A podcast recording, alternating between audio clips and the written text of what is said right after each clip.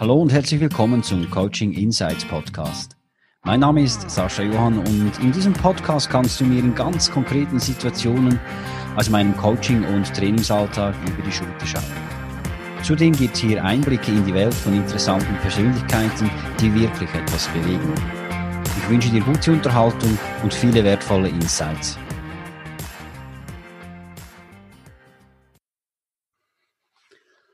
Online-Seminare und Workshops, wenn Rahmen und Inhalt entscheidend sind. Ja, im Gegensatz zu einem Online-Kurs finden Online-Seminare, Webinare oder Workshops live am Bildschirm statt. Moderator und Teilnehmende arbeiten in Echtzeit auf dem virtuellen Weg und versuchen so gemeinsame Ergebnisse zu erzielen. Ja, es liegt auf der Hand, in den letzten Wochen und Monaten habe auch ich verschiedene Erfahrungen, auch als Teilnehmer in Online-Seminaren und Workshops gemacht und dabei meine ganz eigenen Erkenntnisse gesammelt.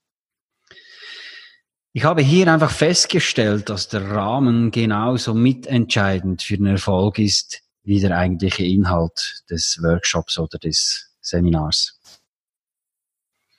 Und plötzlich muss es schnell gehen. Aufgrund der Einschränkungen, die wegen der Corona-Krise getroffen wurden, konnten öffentliche Seminare und Workshops für Firmenkunden ja nicht mehr wie geplant vor Ort durchgeführt werden.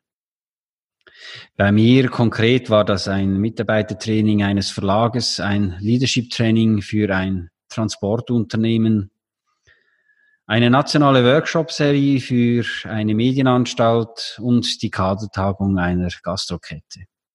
Ja, nun gab es zwei Möglichkeiten. Das Seminar verschieben oder es auf dem virtuellen Weg durchführen.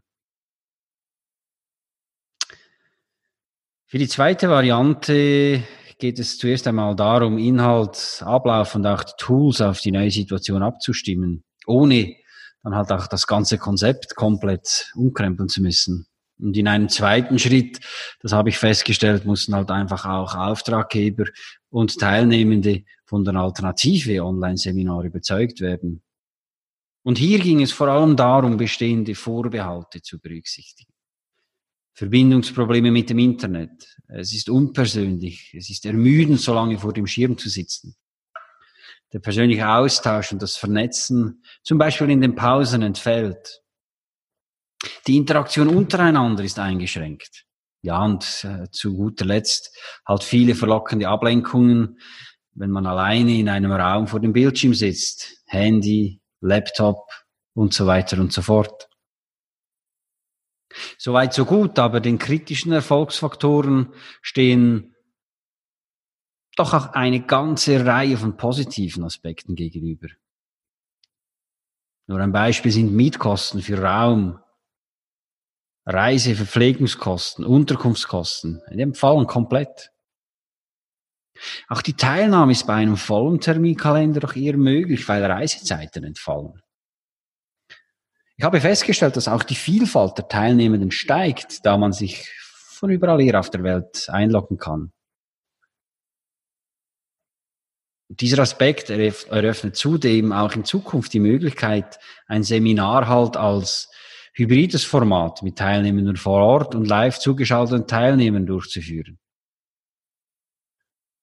Natürlich ist auch die Teilnehmerzahl größer, weil keine Platzbeschränkungen existieren. Es gibt genügend Sitz im virtuellen Raum. Was ich auch festgestellt habe und geschätzt habe, ist, dass die Teilnehmenden mehr Privatsphäre haben, ihren eigenen in Anführungszeichen Schulungsraum, ihre eigenen sicheren vier Wände selbst einrichten können und so viel schneller auch akklimatisiert sind. Ein weiterer Vorteil besteht natürlich für introvertierte Teilnehmende. Sie haben die Möglichkeit, sich auch aktiv einzubringen, wenn sie sich nicht zu Wort melden müssen, sondern halt über die offene Chat-Funktion mitdiskutieren können. Und selbst Gruppenarbeiten oder wenn es mal darum ging, ähm, sich im Eins zu eins auszutauschen. Das geht ganz einfach und bequem mit virtuellen Breakout-Räumen. Und ein weiterer letzter Vorteil ist natürlich auch, dass das Seminar aufgezeichnet werden kann. Und dass die Teilnehmenden so auch im Nachgang von dem Gesagten profitieren können. man weiß selbst, kann man sich denn alles aufnotieren, festhalten. Und bei einer Aufzeichnung kann man jederzeit wieder in Anführungszeichen zurückspulen. Die ganz große Frage oder die Kernfrage als solches für mich ist, funktioniert mein Format auch online? Seien wir ehrlich, ein Online-Seminar oder ein Online-Workshop durchzuführen, das ist nicht, nicht Rocket Science. Aber es reicht auf jeden Fall nicht, ein Offline-Format eins zu eins online durchzuführen. Aus diesem Grund muss in den meisten Fällen auch das Workshop-Design auf die neuen Gegebenheiten angepasst werden. Und die Online-Moderation sollte gerade auch im technischen Bereich reibungslos verlaufen. Zum Beispiel, wenn es darum geht, eben Teilnehmer in Breakout-Räume arbeiten zu lassen, und das Arbeiten mit konkreten Hinweisen über die Chat-Funktion zu begleiten und eben auch zu steuern. Und da macht es halt einfach schon Sinn, dass man mit den verschiedenen Moderations- und Kommunikationstools vertraut ist. Ja, und eben wenn das Format dann angepasst ist auf die Online-Gegebenheiten, dann geht es auch noch darum, das passende Tool zu finden. Es stehen uns eine Vielzahl von Tools zur Verfügung. Zoom, Skype, Adobe Connect, WebEx, Miro, Google Hangout, Microsoft Teams, Moodle, SpotMe, sind nur einige. Aufgrund seiner Benutzerfreundlichkeit und auch seiner praktischen, praktisch unbegrenzten Verfügbarkeit will ich hier mal Zoom herausheben. Ich schätze bei Zoom die Möglichkeit, dass ich Teilnehmende in separate Breakout-Räume zu Gruppenarbeiten oder für einen individuellen Austausch senden kann. Die Gruppenzuteilung, die kann nach dem Zufallsprinzip oder durch eine ganz gezielte Auswahl stattfinden.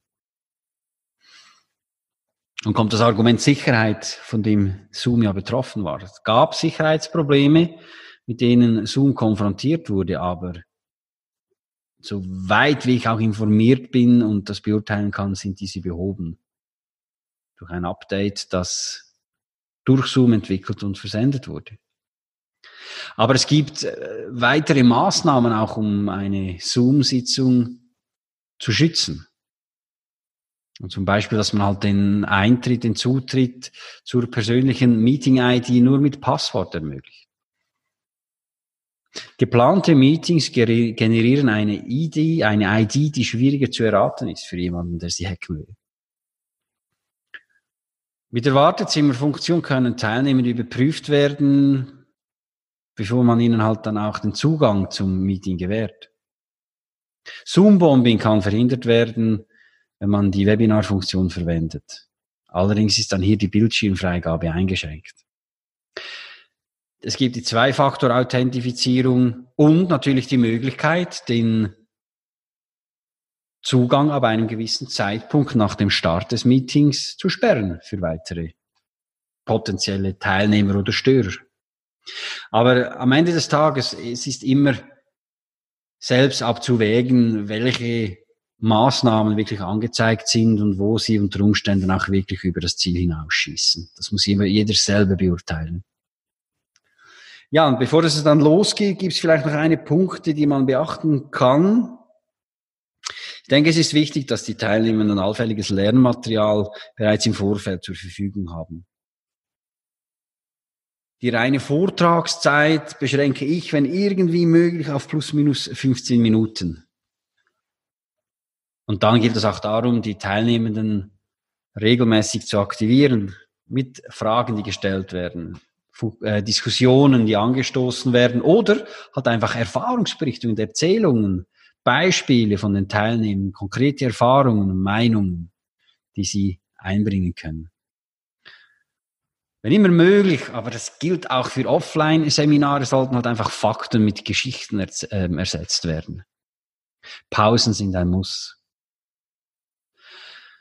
Für den Moderator, für die Moderatorin, das habe ich gemerkt, ist es eine zusätzliche Herausforderung, wirklich achtsam auf nonverbale Reaktionen der Teilnehmenden einzugehen. Ja, man sitzt nicht im selben Raum und äh, man hat irgendwo vielleicht 15, 15 Kästchen Bildschirme vor sich, kleine Bildschirme.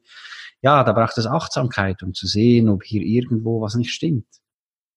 Nonverbale Signale, Zustimmung oder halt Ablehnung auf irgendetwas, das diskutiert oder gesagt wird.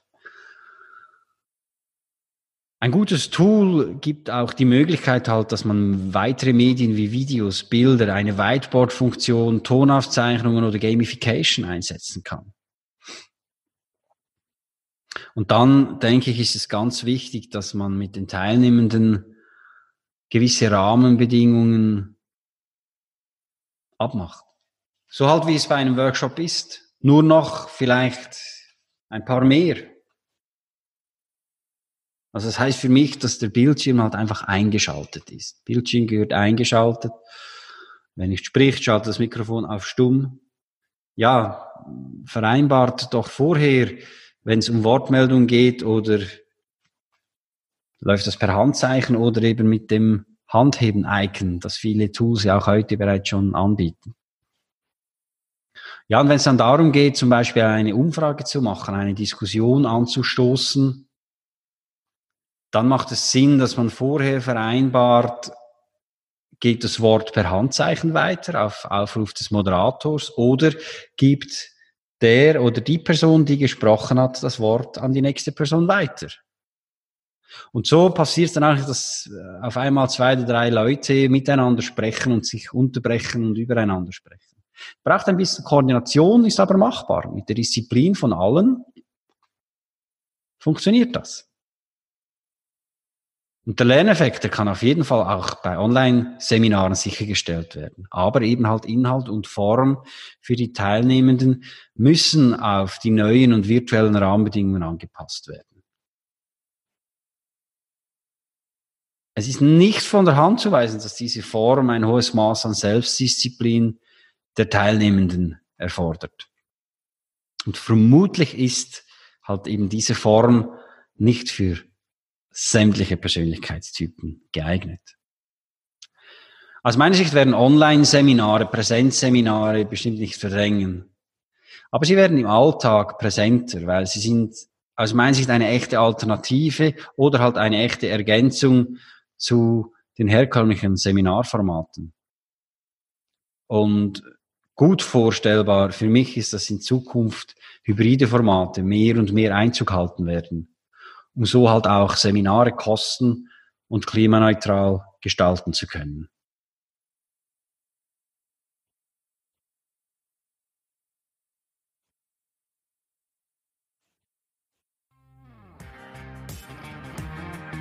Vielen Dank fürs Zuhören. Wenn auch du eine Antwort auf ein konkretes Thema suchst oder du dich selbst, dein Team oder deine Unternehmung weiterentwickeln möchtest, Wende dich gerne an mich über meine Website saschajohann.com.